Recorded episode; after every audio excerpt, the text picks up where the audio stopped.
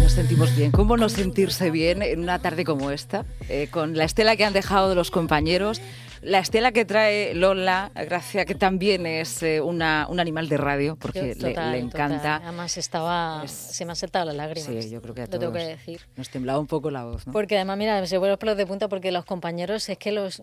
Yo creo que el- en la gente de la radio somos todos una gran familia y nos cuidamos. Sí. Es una cosa que no tiene mucha Sí. explicación, pero así es. Quiero decir, Y cuando hablamos de gente en la radio, también lo quiero decir, no somos solamente los, los que estamos, eh, bueno, pues haciendo un programa, comunicando nuestras voces, ¿no? Es decir, aquí está Mariano, que es Claro. nuestro técnico Mariano Reverte, hay un, todo un cuerpo de, personal técnico de administración, eh, bueno, gente que no se escucha y no se ve, pero forman parte de este gran claro sistema. que sí, claro que sí. Paco Marín, por ejemplo, lo conozco hace 30 años. Fernando Vera. Ya ves. ¿eh? de- en Radio San Javier, Radio Municipal de San Javier. Y siempre esos periplos, ¿no? Que, Sí. que te atrapa rápido cuando eres muy joven, no lo puedes soltar. No, y además es que esto ya es una cosa que ni te suelta ni la sueltas. No, es es, imposible. es imposible. Es como un amor adictivo, pero, pero bueno, no tóxico. Eso enlaza mucho con lo De- que vamos a de hablar lo hoy, bueno, ¿no? de lo bueno. Bueno, no, hoy vamos a hablar de, mm, de, un pro- de los procesos. Hoy vamos a hablar, vamos a dar una clase de sexología pura y dura, ¿eh? porque hay mucho, mucha confusión. Entonces, mm, eh, mucha gente mm, se pregunta, ¿y cuándo mm, termina el- mi proceso de sexuación? O sea, nosotros desde el vientre de nuestra madre ya nos estamos sexuando. Es decir, ya estamos eh, adquiriendo unos caracteres masculinos o femeninos. Y a lo largo de la vida, esos caracteres no, no, o sea, no dice, no, ya he llegado a la pubertad y ya se ha terminado mi, mi proceso de sexuación. No, el sexo y la biografía van muy mm, entrelazados, ya no solamente por el tema de los caracteres sexuales, eh, pues el vello, si tiene la voz más aguda, más grave, sino también eh, las apetencias que tenga uno y las relaciones que tenga a lo largo de su vida. El género, ¿no? Se va constituyendo el género. Bueno, el género también de esto hablaremos ahora, ¿vale? Pero eh, mm, a ver, hay una cosa que mucha gente no sabe, es que Gregorio Marañón, aparte de ser un gran médico, era un biógrafo excepcional. Yo no sé de dónde sacaba el tiempo Gregorio Ma- Marañón para investigar tanto, porque era un apasionado de la sexualidad. Y entonces hizo biografías de pues, Calígula, de bueno, gente de, de- de la historia muy importante, pero deteniéndose en su vida sexual, porque era muy, muy característica. Entonces, nosotros, por ejemplo, nos enamoramos de una persona con X años, parece que eso es una tontería, pero eso sí marca nuestra vida todo va marcando nuestras apetencias. Nuestra, ¿eh? y, esto no se termina nunca. Dice, no, esto ya cuando tengo 40 ya se acabó. No, o, o sí, depende, ¿eh? depende de cada uno, pero no, hasta, hasta el momento de, de nuestra muerte estamos eh, evolucionando en nuestra sexuación, en nuestros... en nuestro sentirnos hombre, mujer o, o lo que sea, ¿vale? Entonces, mm, esto lo voy a hacer así muy, muy esquemático para que la gente lo entienda. El ser humano se gesta en el vientre de la madre, como os decía, con dos estructuras, la estructura doble y la única. Eh, por ejemplo, los hombres mm, tienen en la línea de los genitales una línea, ¿eh? ¿verdad? En, en los genitales una línea, pues esa misma línea la tenemos nosotras. O sea, hombre y mujer en el vientre de nuestra madre, hasta llegado a determinado momento, somos idénticos, exactamente idénticos. ¿Qué pasa? Que mm, realmente eh, llega un momento en que se- hay una diferenciación. Los protovarios y los prototestículos se van transformando. Unos se reabsorben y otros se convierten en vulvas. Es decir, entonces, ¿hasta qué punto, eh, mm, em, yo qué sé, eh, la gente se extraña que en ese proceso de sexuación haya gente, pues eh, haya mujeres que en determinado momento tengan más vello que un hombre? Quiero decir, es que en el fondo todos somos un poco hombres y un poco mujeres. Todos tenemos de las dos cosas. Y mm, claro, llega ese momento, el momento de la pubertad, ¿vale? Que es ahí donde realmente mm, sí que nos terminamos un poco de definir del todo, ¿no? Eh, me hace gracia, ¿no? Porque cuando llega la pubertad, pues los padres le dicen a los hijos, bueno, hijo, ya eres un hombre, ya eres una mujer, como si antes que eras extraterrestre. Ya. No, eras un niño, pero también tenías tu sexualidad. Sí. La sexualidad también existe en los niños Sí, y sí. existe en los bebés. La sexualidad es algo que está siempre unido a nosotros desde el principio, ¿no? Eh, sí que es verdad que en ese proceso de sexuación en el vientre de la madre, a veces hay confusiones ¿eh? Eh, biológicas, entonces los caracteres sexuales masculinos aparecen en el cuerpo de, eh, en la mente de una mujer y viceversa. Esto ocurre eh, a veces, ¿no? Y ahí tenemos el tema del género, ¿no? Hay mujeres que em, atrapadas en un cuerpo de hombre y al contrario. Entonces, claro, yo mm, cuando, por ejemplo, veo eh, esa animadversión tan radical hacia eh, las personas transexuales, digo, es que no, no os enteráis de nada. Nadie elige ser transexual. No lo elige uno mismo, no lo elige la familia, no es una cosa que se hace por hobby.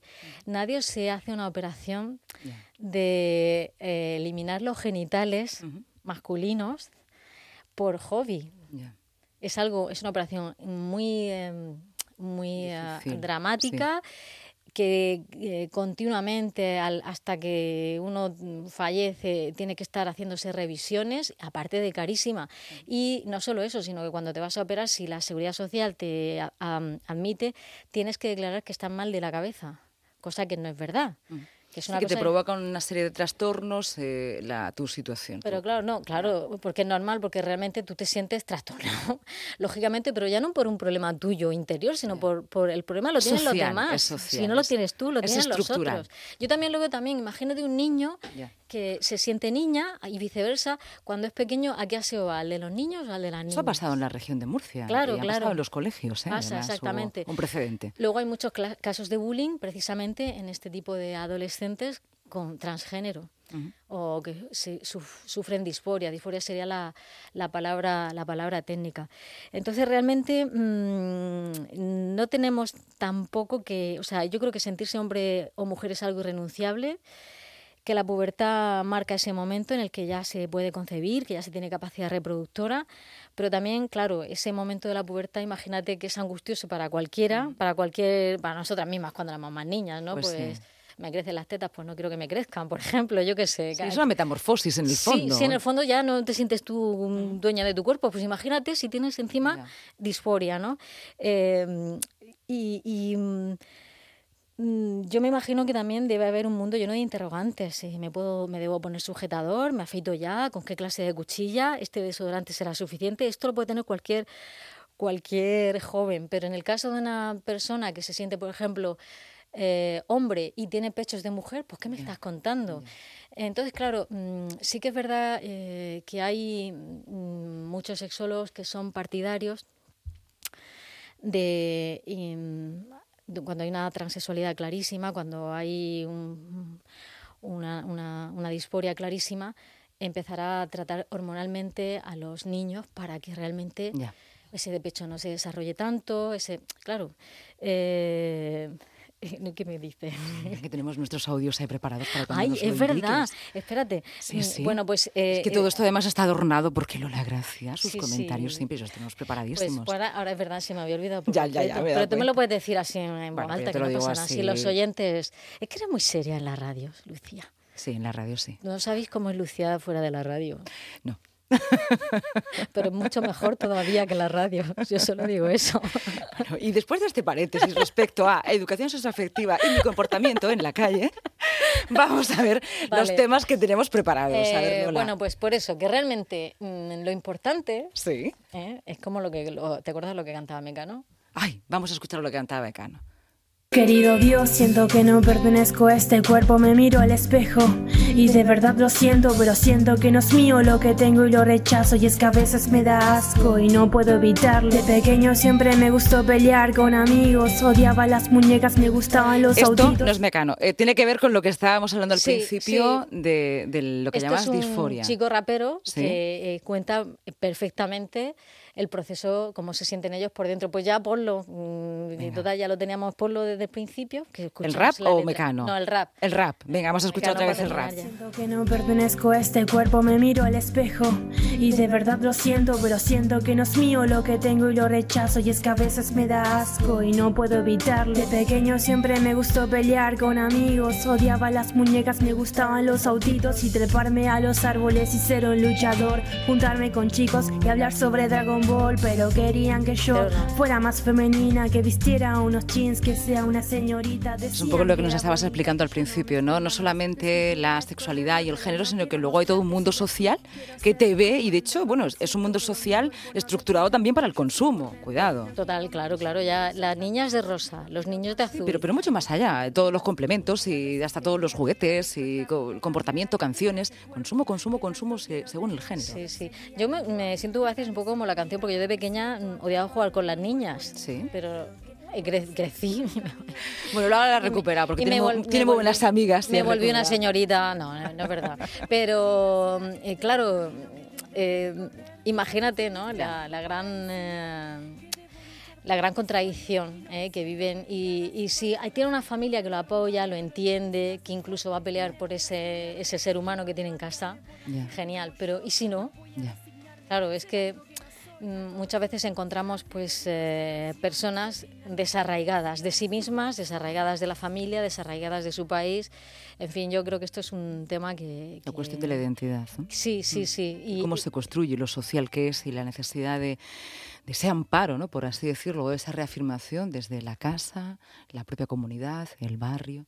Y fíjate cuánta gente que, porque esto creo que nos pasa a todos, nos, nos gusta sentirnos integrados, casi es una necesidad sentirte parte de algo y cuando te rechazan porque no te adaptas al canon, pero tampoco puedes porque no se elige. Claro, exactamente, pero ¿qué vas a hacer? Tú puedes hacer todo lo que estén, pero no, es que al final Realmente sí que te puedes volver auténticamente. A lo que tenemos que adaptarnos somos los socialmente estructurados. Claro, claro, está, evidentemente esto es así. Yo, mm. yo soy de, tu opinión clarísimo, ¿no? Pero aún así todavía hoy y con determinados políticos diciendo determinadas cosas parece mentira, ¿no? Mm. Parece mentira esos camiones que van por ahí, ¿sabes? No, no, es que esto no es un hobby, no es un deporte, no es una, ¿sabes? Cada uno se siente como se siente y ¿por qué tiene que renunciar a eso? No, no, es que no hay que renunciar. No, no, no, no. Tenemos a Mecano preparada claro, un este, poquito. Esto es lo otro, lo de no soy hombre ni mujer, solo soy una persona.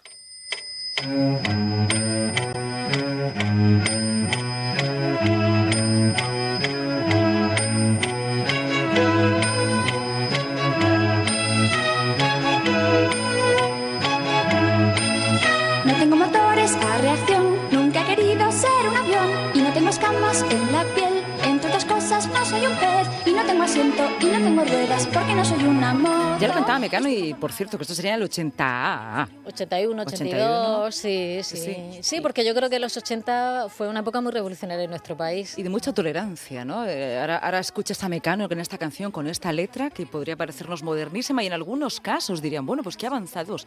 Bueno, no, qué avanzados, no, es que algo ha sucedido, ¿no? que... De todas maneras, yo soy positiva. Yo creo que realmente hay cada vez la, más parte de la población que admite esto, que lo ve, bueno, pues algo que sucede y, hay que admitirlo naturalmente.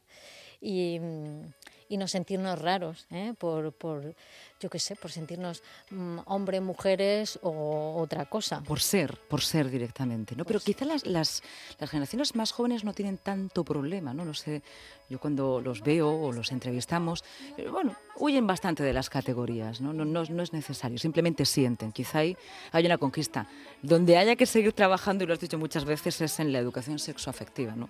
No lo sabemos todos los mayores, todo lo contrario. Ah, no, que va, pero tampoco uno termina de aprender. El tema del sexo es inabarcable. Para eso te tenemos aquí. Claro, bueno, escúchame como si yo lo supiera todo. Bueno. Cada día voy descubriendo cosas nuevas. Bueno, pues lo, y poniéndolas en práctica. Lo que vayas descubriendo, practicando y de alguna manera datando, te esperamos aquí para que lo cuentes todos los martes. Haré lo que pueda. Ha sido un auténtico placer compartir ese tiempo de radio contigo, Laura. Como siempre contigo, Lucía. Muchísimas gracias.